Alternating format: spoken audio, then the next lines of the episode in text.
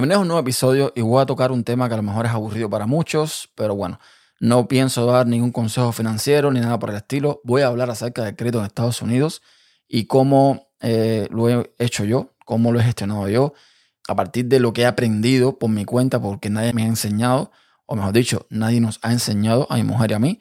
Entonces, eh, si te interesa el tema y conocer un poquito cómo funciona el crédito aquí, puedes quedarte. Y es que en este país el crédito es muy importante. Tener un crédito es tener una carta de presentación ante un vendedor. Si vas a hacer una compra muy grande, por ejemplo, en mi caso, eh, o en nuestro caso, siempre puedo hablar de mí, pero estoy hablando de, mí y de mi mujer, o de mi mujer y de mí, pues básicamente siempre nos concentramos en dos cosas muy grandes. Primero, bueno, un carro, porque siempre hay que tener un carro en este país. Y segundo, la casa. Todo el crédito que trabajamos fue para esos dos objetivos principalmente pero bueno, para cualquier cosa que haga falta, siempre es importante tener buen crédito. Y mm, cuando tú vas a hacer una compra grande de este tipo, siempre, siempre tener un buen crédito es eh, una ventaja porque te dan mejores precios, en general te dan mejor atención. Así de simple porque es una forma de mostrar tu salud financiera, mm, cómo es que tú te, digamos, gestionas el dinero y bueno, eh, aunque no es un 100% fiable, le da una idea a los vendedores de cómo va la cosa. Total, eh, nadie nos enseñó nada porque uno viene de Cuba, de un país donde no se usa el crédito o las tarjetas de crédito y muchas cosas tuvimos que aprenderlas, mm, digamos, a golpes. Por ejemplo, para hacer crédito en Estados Unidos, lo más recomendable, eh, sobre todo cuando acabas de llegar aquí, es ir a un banco y recomiendo que sea un banco en el que te vayas a quedar.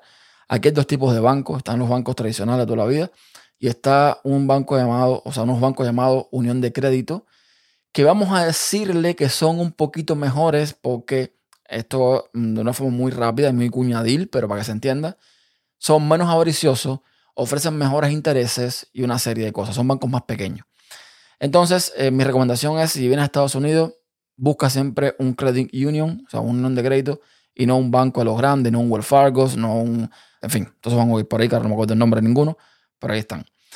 Entonces, lo importante a la hora de, empezar a crear crédito es, evidentemente, tener una tarjeta. Piensa en el banco en el que te vas a quedar y te lo digo porque, eh, bueno, te explico después por qué tienes que empezar en el banco, por lo que nos pasó a nosotros. Y una vez que ya decidas el banco, eh, pides sacar una tarjeta de crédito asegurada. La diferencia entre una tarjeta de crédito asegurada y una de crédito normal es que la normal, el dinero que tú estás gastando no es tuyo, es de alguien más, de un banco al que tienes que pagarle en, forma y con intereses. Y una asegurada, el dinero que tú pones ahí es tuyo. Es básicamente una tarjeta de débito, pero que reporta a los buros de crédito. Así, así de simple, no, no tiene más explicación. Tú pones ahí una cantidad de dinero X y ese dinero es tuyo, tú lo gastas y es como si gastaras una tarjeta de débito, lo vas a poner y listo, ya está, se acabó. Y eso reporta al crédito. Nosotros cometimos el error de cerrar nuestra tarjeta de crédito asegurada porque el banco en el que estábamos no nos gustaba, que es Wells Fargo. Entonces, eh, ¿por qué es un error? Porque el historial de crédito empieza a contar de la primera tarjeta de crédito que reporte al buro de crédito.